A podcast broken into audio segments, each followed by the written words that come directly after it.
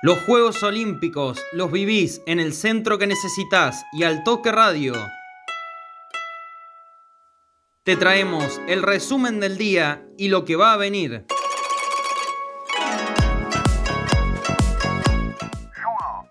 Paula Pareto se retiró de la actividad en una emocionante pelea.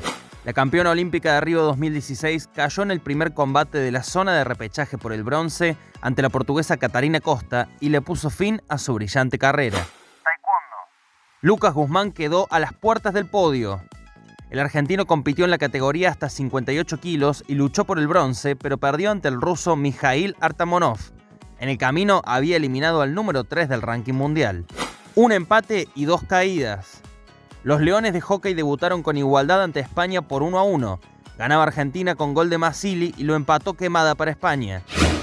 En el vóley masculino fue derrota ante Rusia 3 a 1 y los gladiadores de handball no pudieron ante Francia con resultado 33-27 para los galos. Las dos duplas de dobles masculino eliminadas.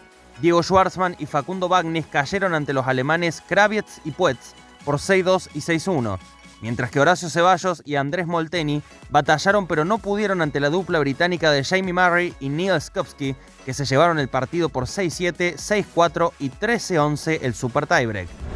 En otros deportes, ambas duplas de beach volley perdieron en sus debuts ante Brasil. Fernanda Russo quedó eliminada en los 10 metros carabina aire comprimido en tiro. Vicky Bardach no pasó la clasificación en los 400 metros libres de natación y avanzaron Mirko Cuello en peso pluma de boxeo y Horacio Cifuentes en tenis de mesa. Lo que viene. Tempranito este sábado arranca el surf con la participación de Leandro Usuna desde las 19 horas. Los singlistas de tenis harán su estreno y se destaca el debut de los peques. Schwarzman ante el peruano Juan Pablo Varillas en el último turno de la cancha 2 y Podoroska desde las 23 horas ante la kazaja Julia Putinseva. Las Panteras de Voleibol femenino se estrenan ante Estados Unidos desde las 23.05. Las Leonas debutan ante Nueva Zelanda desde las 0.15 del domingo. El fútbol masculino se presenta por segunda vez. Será ante Egipto desde las 4 y media de la mañana. Y los Leones vuelven a jugar desde las 7 de la mañana del domingo ante Japón.